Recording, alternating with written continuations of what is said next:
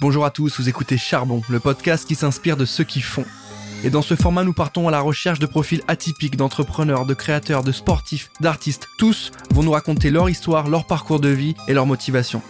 Cette nouvelle saison est réalisée en partenariat avec French Tech Grand Paris et French Tech Est. Merci à eux de nous soutenir et bonne écoute. Et dans ce nouvel épisode un petit peu particulier, on accueille aujourd'hui euh, Fanny Sokel. On va parler, Fanny, ensemble de médecine, d'intelligence artificielle. Mais avant ça, est-ce que tu peux euh, d'abord commencer par euh, me parler de toi, me parler de ton parcours et qu'est-ce qui fait qu'on est aujourd'hui à parler ensemble d'entrepreneuriat? Alors, merci beaucoup pour l'invitation. Je suis ravie d'être là aujourd'hui et puis de parler un petit peu médecine avec toi. Euh, je m'appelle Fanny, j'ai 42 ans, je suis originaire des Hauts-de-France, là où j'habite encore aujourd'hui. Et pour te donner quelques mots sur mon parcours, donc j'ai un parcours relativement classique, j'ai fait des classes préparatoires, j'ai fait une business school et ensuite j'ai travaillé euh, pendant une dizaine d'années dans le conseil. Avant de travailler dans le conseil, je me suis un petit peu cherchée. Si tu veux en savoir un peu plus sur moi, mon grand rêve quand j'étais petite, c'était d'être journaliste. Et mes rôles modèles, c'était euh, Christine Ockrent, euh, c'était mhm. Anne Sinclair, c'était Claire Chazal surtout que j'adorais et je voulais vraiment faire du journalisme. J'ai d'ailleurs euh, travaillé un petit peu dans un journal, j'ai même eu un petit diplôme en broadcast journalism. Voilà, ensuite j'ai fait une business school, j'ai travaillé un petit peu dans la pub et finalement, donc, je me suis retrouvée dans le conseil où j'ai travaillé pendant près d'une dizaine d'années dans pas mhm. mal de structures. Ce qui m'a vraiment plu dans ce domaine du conseil, c'est de pouvoir travailler sur des projets euh, à part entière, sur des gros budgets, gérer des hommes, gérer euh, des énormes projets composés de plusieurs composantes qu'il fallait mettre en œuvre vraiment comme une grosse horlogerie. Et euh, j'en retire encore les bénéfices aujourd'hui de cette structuration, de cette façon de penser systématique, industrielle presque. Voilà, c'est ce qui me permet aujourd'hui de mener la startup à bien. Ok, donc euh, rien qui te prédestinait a priori euh, à fonder une société euh, dans la médecine que tu as cofondée avec ta sœur, si je me trompe pas, Exactement. qui elle a plutôt ce cursus peut-être orienté médecine. Alors tu es assez humble hein, parce que tu nous as pas précisé que tu étais board member de la French Tech Grand Paris, que tu es également une des 40 femmes Forbes 2023. Donc un background, comme je le disais, qui prédestine pas à, une société ou une évolution dans, dans, dans la médecine. Qu'est-ce qui t'amène justement Comment est-ce qu'on passe du, du, du consulting, de la gestion de ressources humaines sur des projets à taille euh, quand même assez euh, énorme versus euh, partir from scratch avec sa sœur sur des thématiques très médecine, intelligence artificielle, tacler un sujet de société qui prend de plus en plus d'ampleur, le cancer. Comment est-ce qu'on passe de l'un à l'autre? Alors déjà, j'ai toujours baigné dans un environnement familial qui était très proche de la médecine. Mhm. ma mère est pharmacienne, ma sœur est médecin. Il y a eu beaucoup de médecins dans la famille. Et donc, c'est quelque chose qui m'était pas inconnu non plus. Ensuite, tu as dit qu'on avait cofondé la startup avec ma sœur. C'est vrai, on l'a aussi cofondé avec notre cousin Stéphane, qu'on oublie souvent dans l'équation, le pauvre. Pauvre cousin. Désolé, Stéphane. On l'a cofondé à trois. On est vraiment trois cofondateurs et euh, on a chacun des rôles qui sont euh, complémentaires dans la startup.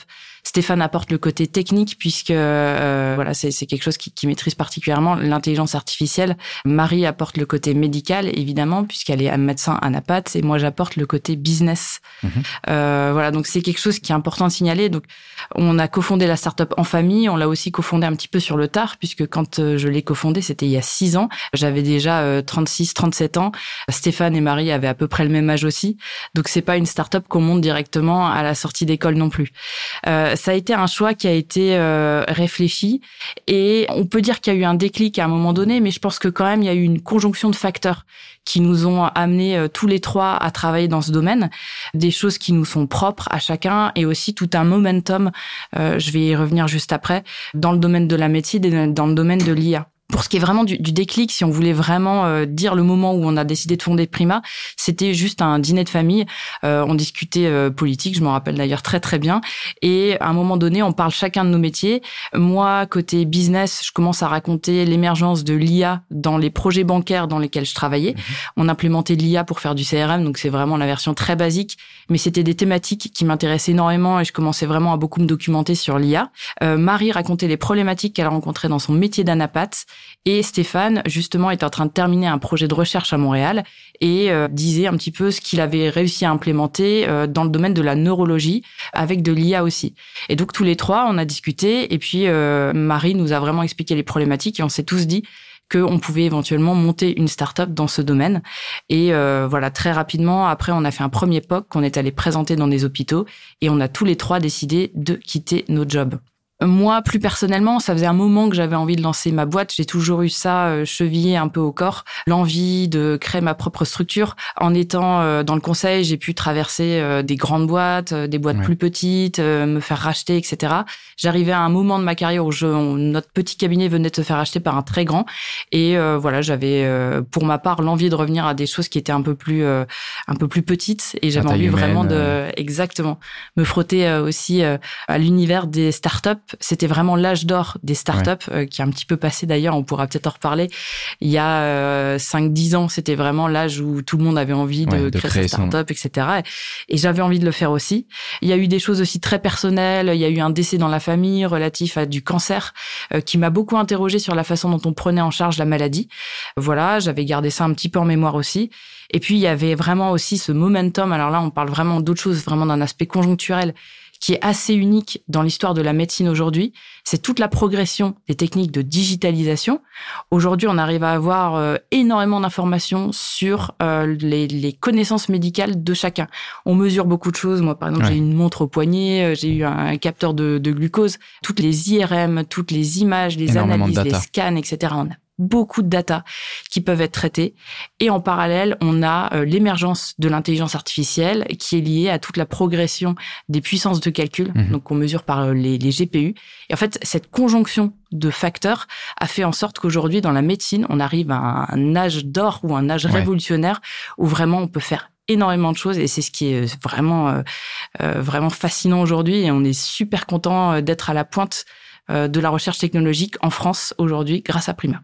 Oui, bah, à, l'instar de, votre société où vous avez trois profils très complémentaires, tu le dis, la médecine arrive à un stade où euh, se croise une énorme quantité de données ou une énorme capacité à en collecter hein, via des objets connectés, comme tu l'as dit, des puissances de calcul ou en tout cas une accessibilité à ces euh, machines, à ce matériel pour effectuer de la puissance de calcul et puis cette intelligence artificielle qu'on arrive à entraîner pour bah après avoir collecté de la data, de l'analyser et puis d'en sortir euh, un premier jet d'analyse ou en tout cas un premier euh, filtrat de quelque chose qui nous permet de créer et de commencer une analyse, peut-être de voir ça en, entonnoir, et puis aussi bah, d'enlever peut-être aussi euh, le facteur humain des fois. Alors on essaye absolument de pas l'enlever quand on parle d'IA.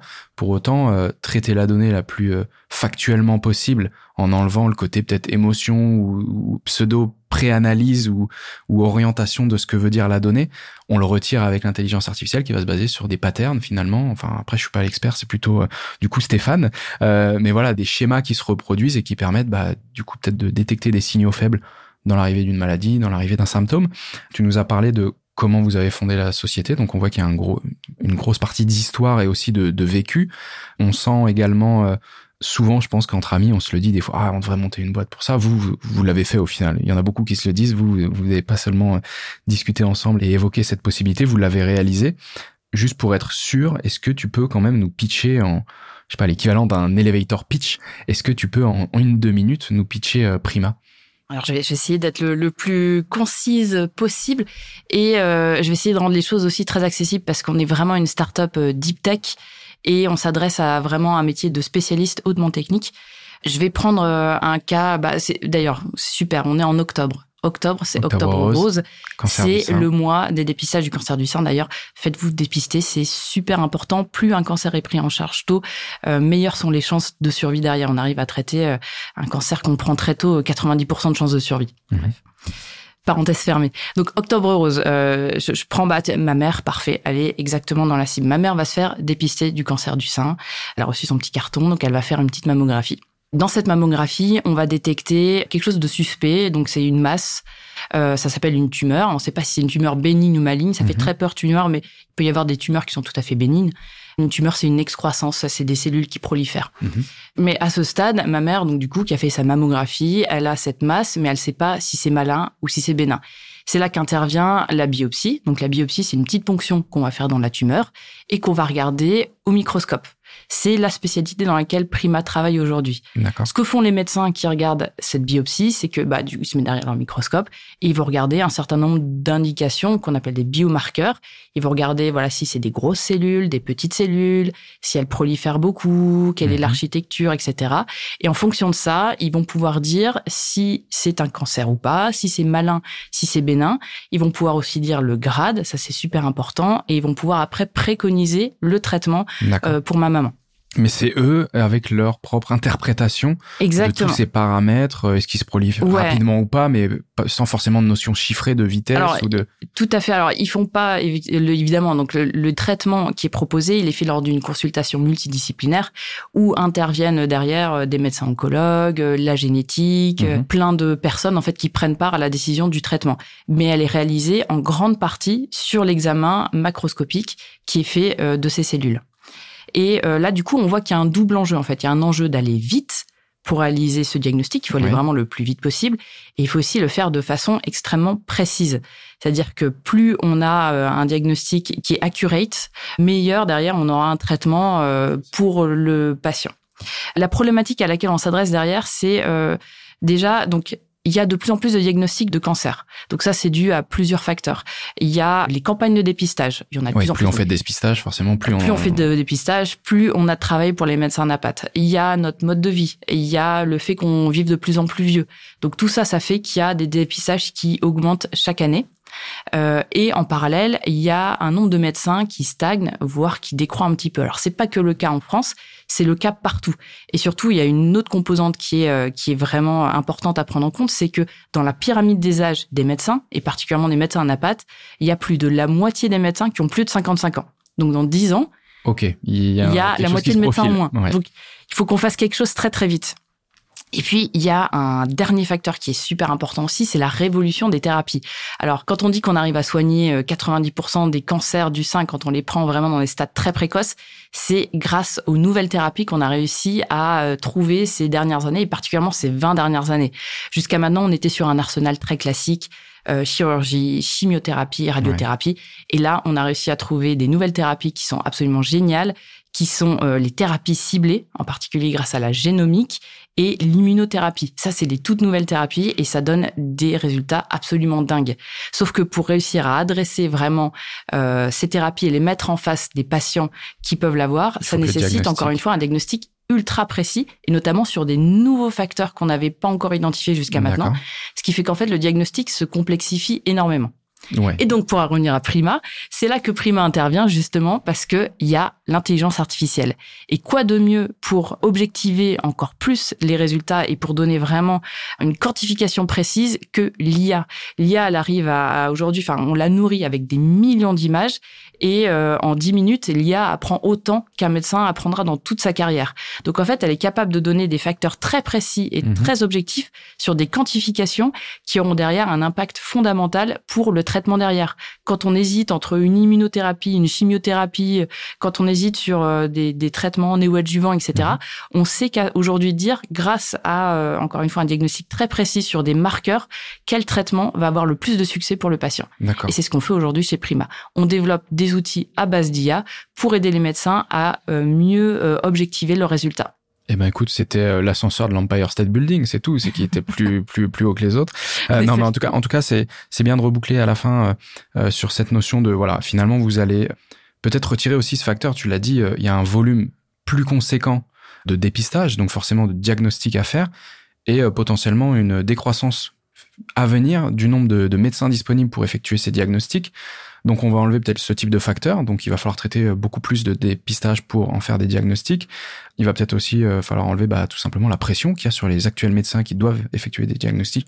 Donc finalement, bah, on va enlever ce facteur de fatigue peut-être, de, de, de, stress, euh, de pression qu'il y a sur une, une certaine profession pour standardiser une collecte de données et puis ensuite l'analyser et la comparer, tu l'as dit, en faisant un petit peu de learning auprès d'un échantillon d'une centaine ou de milliers d'images pour derrière faire corroborer des choses et derrière qui permettent aussi un traitement beaucoup plus euh, précis en fonction bah, de ce qui a été détecté, je suppose, et puis même faire des tests finalement. Plus de, mm. de profondeur dans les diagnostics et dans les résultats observés vont pouvoir amener plus de tests de traitement et donc derrière bah, trouver euh, juste ce qu'il faut, la bonne dose et, euh, et du coup, bah, peut-être à terme aussi rendre un cancer ou quand on entend tumeur, tu l'as très bien dit, on pense tout de suite à quelque chose de très négatif, très grave. Finalement, il y aura peut-être un niveau de, de, gravité qui va pouvoir se graduer avec le temps parce qu'on sait que bah il y a différents traitements et une analyse beaucoup plus fine qu'avant. Ouais, alors j'aimerais rebondir sur énormément de sujets que, que tu as dit. Pour rebondir déjà sur la, la dernière chose, effectivement, Aujourd'hui, donc, il y aura jamais de vaccin contre le cancer, sauf vraiment euh, cas très très particulier de mhm. vaccins liés à des virus comme le, HPV. Mais les vaccins contre les cancers, ça n'existera jamais. Par contre, ce qu'on peut faire aujourd'hui, c'est euh, mieux vivre avec le cancer. Et aujourd'hui, on essaie de prendre un petit peu les cancers comme des maladies chroniques. Le, le but du jeu aujourd'hui, c'est d'assurer donc des années de vie en, en, meilleure santé grâce à tous les traitements, à tout l'arsenal thérapeutique qu'on a développé. Et aujourd'hui, on arrive non seulement à gagner en espérance de vie, mais aussi parfois à gagner en guérison. Donc c'est vraiment des révolutions qu'on vit aujourd'hui. On vit mhm. vraiment un, un âge d'or de la de la lutte contre le cancer et c'est incroyable d'être là aujourd'hui et de participer à ça. Encore une fois, je... oui, cette lutte c'est pas forcément une suppression, c'est un accompagnement pour vivre avec. Exactement. Et voilà, le cancer comme maladie chronique. Ça, c'est un, premier enjeu. Ensuite, tu parlais effectivement de ce qu'on allait euh, décharger comme pression, etc., sur les médecins. C'est vrai que les, les médecins à Napat, aujourd'hui, ils ont un travail euh, dingue à faire et euh, des outils d'intelligence artificielle comme les nôtres, ça leur permet derrière d'aller se concentrer sur des cas sur lesquels ils ont vraiment une plus-value à ajouter. L'exception, une spécificité particulière, une anomalie. les plus, voilà. Et nous, on les décharge vraiment d'une partie laborieuse de quantification. Euh, je donne un exemple euh, idiot. Par exemple, sur une lame, on doit compter des mitoses. Alors pour ceux qui ont fait un petit peu de biologie, des mitoses, c'est une division cellulaire. Mhm. Euh, et ça, ça donne un grade. En fait, plus il y a de division cellulaire, plus on peut se dire que la cellule est en train de proliférer. Donc voilà, alors le médecin, il doit regarder dans toute sa lame, trouver l'endroit où ça se divise le plus, zoomer dessus, essayer de définir un champ d'à peu près 1 mm ou 2 mm carrés, et ensuite compter dans ce champ combien il y a de cellules. Alors ça peut être 15, 20, 30, etc.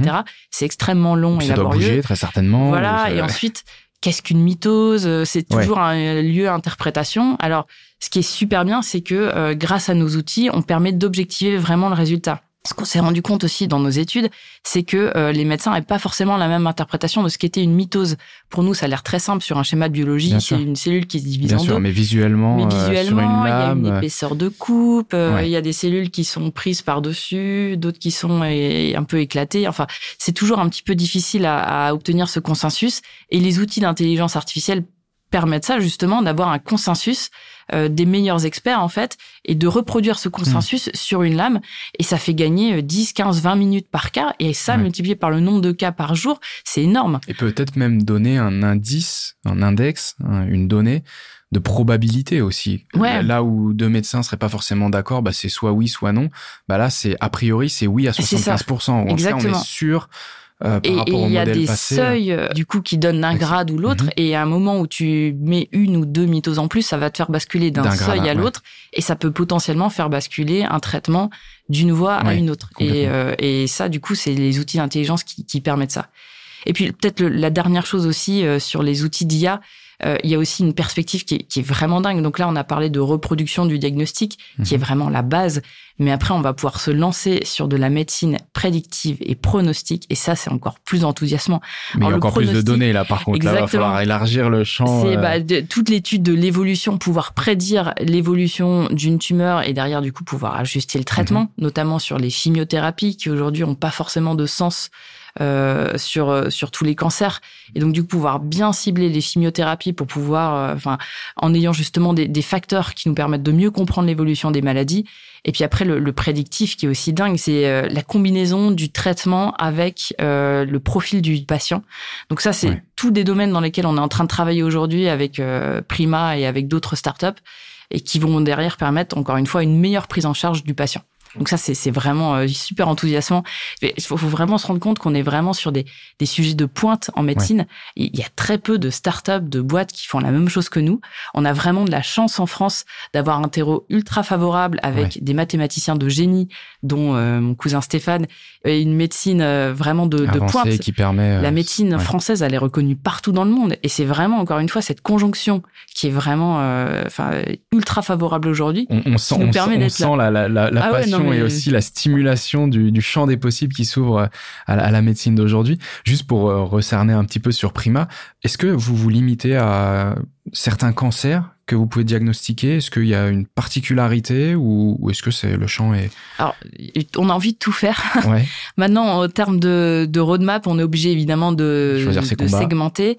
Euh, en fait, on segmente par organe. Et euh, plus le temps avance, plus on va vite en fait, parce qu'on a déjà des outils qui marchent sur certains organes qui peuvent être mhm. répliqués sur d'autres. Euh, voilà, pour donner une roadmap très claire, aujourd'hui, on, on, a un outil doublement marqué sur le cancer du sein. On a un outil en cours de marquage sur le cancer de la peau. On est en train de démarrer le col utérin et on va en démarrer plein d'autres l'année prochaine. Ouais, donc euh, il y a, y a, cette volonté vraiment de, de croître rapidement euh, en tant qu'entreprise, mais également dans votre proposition de valeur. On a parlé d'IA à plusieurs reprises. Qu'est-ce que tu as vu changer entre le moment où vous vous êtes dit on lance la boîte parce qu'il y a ce croisement justement, ce momentum dont tu parlais. Et aujourd'hui, entre-temps, il y a eu euh, des, outils comme ChatGPT, et je vais pas euh, en énoncer toute une liste, mais sur tout ce qui est visuel, traitement du texte, traitement de l'audio, de la vidéo, de toutes ces choses. Euh, qu'est-ce que tu as observé, toi, dans ce laps de temps? Est-ce que justement la démocratisation, en tout cas le fait de rendre accessible au grand public au travers du plus gros exemple ChatGPT, tu as observé quelque chose euh, de différent, peut-être euh, bah, du coup plus de personnes qui s'y intéressent et donc du coup euh, une recrudescence bah, d'experts ou en tout cas d'experts en devenir sur ce sujet. Et quelles sont les évolutions que tu as observées toi de ton niveau? Alors je vais répondre à ta question à, trois niveaux. Le premier niveau, c'est je trouve entre le moment où on a démarré Prima, donc il y a six ans, et aujourd'hui, il y a de plus en plus de médecins et notamment des médecins anapathes qui se sont intéressés au domaine de l'IA et qui aujourd'hui travaillent avec des outils d'IA.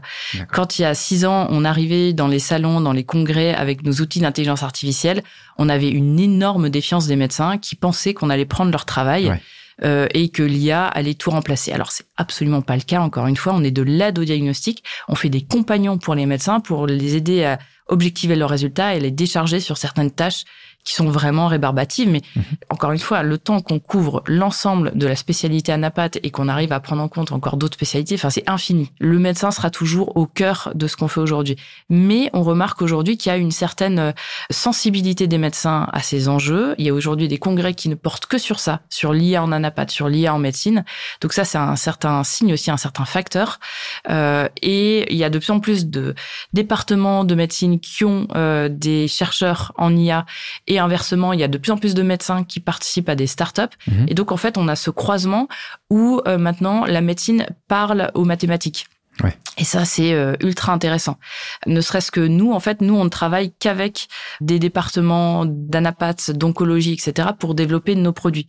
On développe pas des produits comme ça en vase clos en disant, bah, on a une super idée, puis après, on va leur apporter le truc tous les développements qu'on fait, on les fait avec euh, des départements d'anapath, avec des médecins anapath. C'est eux qui dictent les euh, spécificités, les fonctionnalités, mhm. l'UX. C'est eux qui dictent un petit peu tout ce qu'on ça comme ça. ça. Ça, ça, m'aidera le plus en tout voilà, cas d'avoir cette data à tel endroit, de telle manière. Donc ça, ça c'est vraiment le premier niveau. Je trouve que vraiment côté médecine, il y a euh, une évangélisation, mhm. il y a une meilleure compréhension. Et bien sûr, il y a encore un, long chemin à parcourir, mais c'est vraiment des domaines aujourd'hui qui, qui se parlent, qui, qui se croisent. Deuxième niveau, c'est au niveau du grand public. C'est pareil, il y a 5-10 ans, euh, quand on parlait de l'IA en médecine, il y avait une levée de boucliers en disant, oh là là, euh, Google va utiliser mes données pour faire je sais pas quoi. Aujourd'hui, vraiment, bah, il y a toute une réglementation qui se met en place sur la protection des données. Mais aujourd'hui, je pense que le grand public commence à voir euh, l'intérêt que peuvent avoir ces diagnostics à base d'IA pour ne serait-ce que, bah, encore une fois, sauver des vies, permettre une meilleure guérison, une meilleure mhm. compréhension on a une d'expliquer euh, l'utilité et que euh, l'IA euh, ne sera que ce qu'on veut qu'elle soit. Soit elle restera au statut d'aide pour pouvoir avoir un médecin ou une profession focus sur là où elle a le plus de valeur et pas mm. sur l'agrégation de données et l'interprétation, mais plutôt très très focalisé sur bah, les exceptions, les cas d'urgence peut-être, qui doivent aller peut-être plus vite, euh, ou qui vont avoir un process de traitement, un workflow différent que celui que nous dictera euh, l'intelligence artificielle, parce qu'il y aura peut-être bah, du coup euh, un prélèvement qui doit être mmh. différent, ensuite un matériel différent utilisé. Donc des paramètres qui vont faire que euh, le workflow sera pas le même. Et puis il y aura peut-être euh, des cas qui doivent aller très très vite. Et là ça restera peut-être le médecin en commande, je sais pas, mais en tout cas ça peut rester au, au statut d'aide. Aujourd'hui, les gens que vous targetez, c'est le médecin, c'est la personne qui fait le diagnostic, c'est des hôpitaux, c'est des laboratoires, c'est qui le client de Prima aujourd'hui? C'est les hôpitaux, les laboratoires et aussi des industries pharmaceutiques qui sont forcément intéressés puisque ce qu'on fait, ça leur permet de mieux cibler les traitements et de mieux comprendre comment fonctionne leur traitement. Donc c'est ces trois domaines d'activité qu'on qu'on embrasse aujourd'hui. D'accord. Et donc du coup, vous avez euh, derrière, je suppose, une stratégie euh, particulière pour euh, communiquer avec eux. on parlait tout à l'heure du, du X, d'expérience de l'outil, comment l'utiliser. Du coup, est-ce que ça crée différents produits, différentes solutions chez vous, ou, ou c'est vraiment quelque chose de très global, où voilà, c'est un seul et même outil et qui est là pour aider toute cette industrie Comment est-ce que vous avez euh, segmenté euh Oui, on essaie évidemment de faire un outil unique qui fonctionne euh, pour tout le monde. Néanmoins, encore une fois, cet outil, et ce c'est vraiment ce qui fait la force de Prima, on le construit main dans la main avec les médecins ou avec les pharma qui nous adressent des problématiques.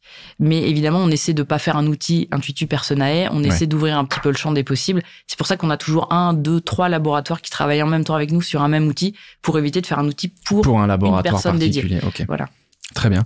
Euh, pour, pour, revenir un petit peu plus à, à, à toi, refaire un, un, centrage sur toi, comment est-ce que tu vis cette expérience euh, personnellement? Est-ce que tu as toujours su que tu allais euh, créer une société ou même si tu as travaillé dans, dans le conseil et, et dans des structures peut-être un petit peu plus grandes que celle dans laquelle tu es aujourd'hui, est-ce que tu as toujours eu cette petite flamme ou cette petite euh, chose au fond de toi qui disait un jour je créerai quelque chose sans forcément savoir avec qui, mais est-ce que tu as toujours eu cette âme d'entreprendre au fond de toi? Oui, alors Oui, oui, tout à fait. Moi, j'ai toujours eu envie de faire ça. Euh, je saurais pas dire depuis quand, mais c'est vraiment quelque chose qui m'anime. Moi, le syndrome de l'imposteur en créant Prima, je l'ai jamais eu. J'ai toujours eu l'impression d'être à ma place, de mhm. savoir euh, mener les projets, de savoir discuter avec les gens, les investisseurs, euh, les équipes, etc. Vraiment, je me sens encore aujourd'hui euh, très à ma place.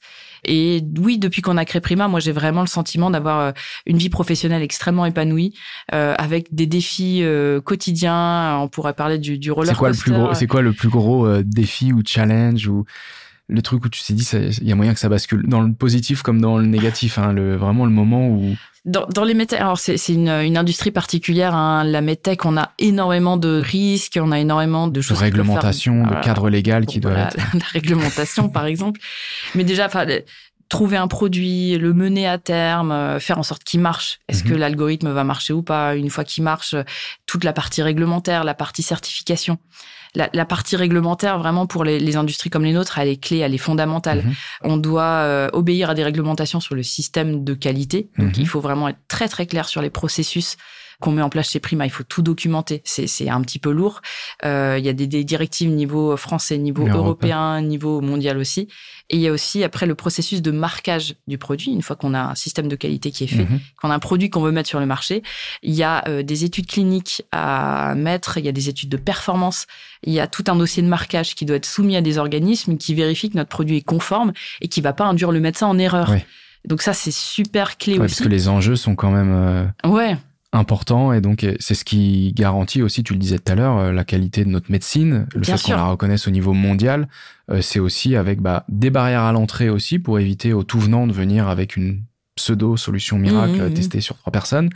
Euh, et c'est ce qui fait aussi que derrière il y a aussi cette traçabilité pour pouvoir aussi, je suppose, dans le succès comme dans le non-succès d'un produit ou d'une solution, pouvoir revenir et analyser pourquoi est-ce que euh, on est allé dans la bonne direction pour la répliquer ou pourquoi est-ce qu'on n'a pas pris la bonne direction mm. et, euh, et, corriger le tir? Exactement. Mais euh, mais voilà donc une fois qu'on a fait tout ça, il s'est passé plusieurs années entre le moment où on a eu l'idée et le moment où on a développé, etc. Et je pense que pour moi, le, moment de soulagement, c'était le moment où on a vraiment vendu pour la première fois notre solution. Ouais. Ça il s'est écoulé presque 5-6 ans entre le moment où on a eu l'idée, le moment où on a développé, le moment où on a marqué, le moment où on a mis sur le marché, le moment où on a marketé le moment où le laboratoire a pris la solution, l'a installé, l'a testé, l'a utilisé. C'était le, le, grand soulagement. et, et, finalement, tu l'as très bien dit, cette mise sur le marché euh, et cette rapidité à pouvoir mettre un produit, un service sur le marché dépend de l'industrie, du secteur dans lequel on évolue. Et effectivement, les medtech, euh, je pense que ça fait partie des industries où la mise sur le marché, euh, finalement, euh, si on fait du full service digital web, en 24-48 heures, on est, on est disponible, on a un site vitrine, on peut vendre. On est très très loin de la startup bootstrap ouais, c'est ça, exactement. Il y a forcément des levées de fonds a priori, ou alors ouais, je pense que je, je suis pas sûr qu'il y ait des medtech autofinancés ou alors qui sont peut-être à un statut encore embryonnaire, mais mais il y a cette euh, cette ressource et cette capacité à investir en amont énormément de temps, ce qui fait que ça rend la mise sur le marché euh, bah, un peu plus en tension, quoi, finalement. Parce Exactement. que, comme tu l'as dit, euh, Bootstrap, euh, dans un, un, secteur très digitalisé, on sait assez rapidement euh, ce qui va, ce qui va pas, on peut corriger. Et puis nos coûts euh, Ouais. sont aussi un peu proportionnels au temps qu'on a mis à arriver sur le marché. Là, je suppose que l'investissement est tel que euh, si ça ne fonctionne pas, le pivot se fait pas en, en une semaine ou deux quand on a mis 2, 3, 4, 5 ans à développer un produit. Donc c'était pour- ça le moment euh, vraiment où vous avez vendu. Ouais.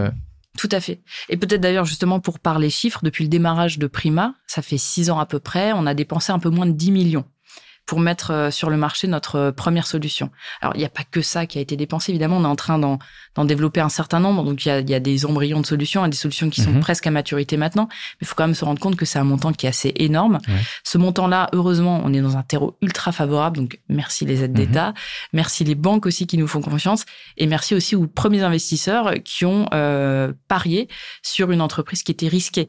On avait une idée, on avait un proto qui était moyen, mhm. et pour autant, il y a des investisseurs aujourd'hui, il y a des BA, il y a des fonds qui sont spécialisés là-dedans, qui ont mis un ticket sur la tech, qui ont mis un ticket sur le momentum, qui ont mis un ticket sur l'équipe, et euh, qui fait qu'aujourd'hui, on est là aujourd'hui.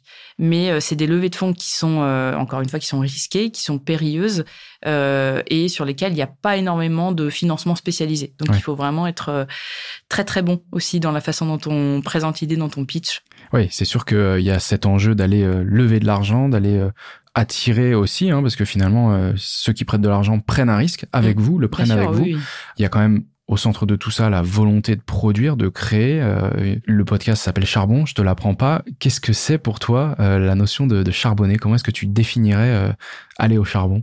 Alors le, le charbon, moi, ça me parle particulièrement parce que je suis euh, des Hauts-de-France et en fait, quand j'entends charbon, euh, je revois surtout euh, mon mari devant sa télé avec le match de foot de Lens qui chante la chanson de Pierre Bachelet. Mais euh, non, au-delà de la blague, pour moi, aller au charbon, c'est effectivement se retrousser les manches et Mhm. aller travailler euh, vraiment de façon très opérationnelle sur euh, plein de problématiques. Depuis euh, six ans, euh, mon travail au sein de la startup a pas arrêté d'évoluer. Euh, des choses que je faisais que je fais plus, des choses que je vais faire demain Ouais. que je fais pas aujourd'hui. Et surtout, je, on n'en a pas encore parlé, mais donc moi j'ai trois enfants euh, en bas âge que j'ai eu euh, pendant que je montais la start-up. Mes deux premiers, donc des, des jumeaux, juste au moment d'un audit. Euh, je me rappelle une semaine après avoir accouché des jumeaux, j'étais en audit, euh, voilà, réglementaire pour présenter le système de qualité justement à mon organisme notifié. Et euh, ma deuxième grossesse s'est terminée juste au moment de la deuxième levée de fonds. C'est pareil, je fais toute la tout le levée de temps fonds. très... euh, bah, De toute façon, il n'y a jamais de bon moment, donc euh, c'était vraiment euh, parfait. J'ai accouché presque au moment où on a signé la term sheet, comme quoi c'était peut-être euh, voilà. Mais tout ça pour en, en revenir au fait qu'aujourd'hui, maintenant, je fais très attention à la façon dont je j'alloue mon temps. J'essaie vraiment de me focuser sur les tâches sur lesquelles je suis la, la plus indispensable possible et j'essaie d'être la plus efficace possible. Alors, c'est hyper tarte à la crème de le dire, mais entre le, le moment où j'avais pas d'enfant, où j'avais vraiment une grande Mhm. amplitude de travail, où je pouvais faire des morning routines avec euh, je sirote un café et euh, je lis euh, tranquillement trois pages de livre. Franchement, moi, mes matinales ressemblent à- au sketch de Florence Foresti on court partout, on essaie d'être, enfin, de, de faire au mieux en fait. Ouais, ouais. Et du coup, les, les plages de temps vraiment où je suis au travail, je suis vraiment full focus travail et je ne fais que les tâches, encore une fois, sur lesquelles j'ai une plus-value qui est Mais indispensable. finalement, ça aide, je pense. Cette contrainte que, que Ouais, dont, bien dont sûr. on a peur aide aussi à se dire il y a beaucoup moins de temps disponible et ça, c'est un fait. Exactement. Euh, donc il va falloir aller à l'essentiel Et puis euh, tout ce qui n'est pas urgent, important, euh, peut-être euh, peut-être déléguer, ça aide aussi à, à revoir son allocation de son propre temps. Donc cette contrainte imposée aide aussi très certainement à structurer, même si des fois on aimerait bien pouvoir s'affranchir justement de certaines contraintes sur les horaires. Si tu avais justement un conseil sur bah, les différents challenges, les différents Enfin, on a compris, c'est pas à toi qu'on allait apprendre euh, comment charbonner, ni sur le plan perso, a priori, et sur le plan pro. Euh, si tu avais un conseil à donner à, quelqu'un qui nous regarde aujourd'hui, qui se dit, voilà, euh, j'ai l'intention de créer une société, ce serait quoi ton unique conseil euh, que tu lui donnerais? Ouais, moi, j'ai- si je devais donner un seul conseil, c'est euh, cash is king. Vraiment, l'argent, c'est ce qui est de le plus important. Mhm. On a l'impression parce qu'on crée une startup euh, medtech ou une startup, je sais pas, euh, écolo ou j'en sais rien dans les enjeux actuels que mhm. on doit s'affranchir absolument de toute rentabilité économique. Aujourd'hui, on n'a plus l'âge d'or des startups. On a des dévalorisations, on a des startups au tapis, etc. Mhm. Parce que c'est une des on premières pas, causes, exactement. de, de, faillite. Euh, la, la, rentabilité, c'est vraiment la chose la plus importante. Qu'est-ce qu'on fait de son argent? Où est-ce qu'on l'investit pour avoir le ROI le plus rapide possible? Euh, pour prendre le moins de risques possible. C'est vraiment clé aujourd'hui. Euh, et, euh, et, quand on fait des levées de fonds, qu'est-ce qu'on va faire de l'argent, etc. C'est c'est vraiment la chose la plus importante. Prendre l'argent quand on peut et le, enfin le, le burner le plus précautionneusement, avec le plus de précautions possible. Vraiment, moi, si c'était à refaire, c'est vraiment ça la métrique que je suivrais aujourd'hui. C'est et c'est ce qu'on fait aujourd'hui en essayant d'être rentable le plus rapidement possible, de mettre sur le marché le plus vite possible. Mhm. C'est vraiment le crucial. crucial. Donc cash burn, euh, c'est le gros gros warning euh, et, et, le maîtriser. Bah écoute, je pense que c'est euh, c'est très clair et puis je pense que c'est très vrai parce qu'on a beau avoir la meilleure idée du siècle, euh, si à la fin on paye pas euh, les factures, finalement, la bah, société est tout simplement radiée. Donc en fait, on n'a plus, euh, on n'a plus cette existence et donc du coup, on pourra pas faire ce que toutes les bonnes intentions qu'on avait avec notre projet. Écoute Fanny, c'était un, un, épisode très intéressant. On clôture cet épisode sur euh, la medtech, euh, l'intelligence artificielle. On a parlé cancer, mais finalement quand même un peu dans la bonne humeur. Je pense qu'on a beaucoup d'apprentissage et, euh, et, ouais, dans l'optimisme. Merci pour tous tes conseils. Merci d'avoir pris le temps de répondre à toutes mes questions. Merci. Merci à tous de nous avoir écoutés. Je vous rappelle que cette quatrième saison est en partenariat avec French Tech, Grand Paris et Est. Merci à eux de nous soutenir. Et quant à moi, je vous dis à très bientôt pour un prochain épisode.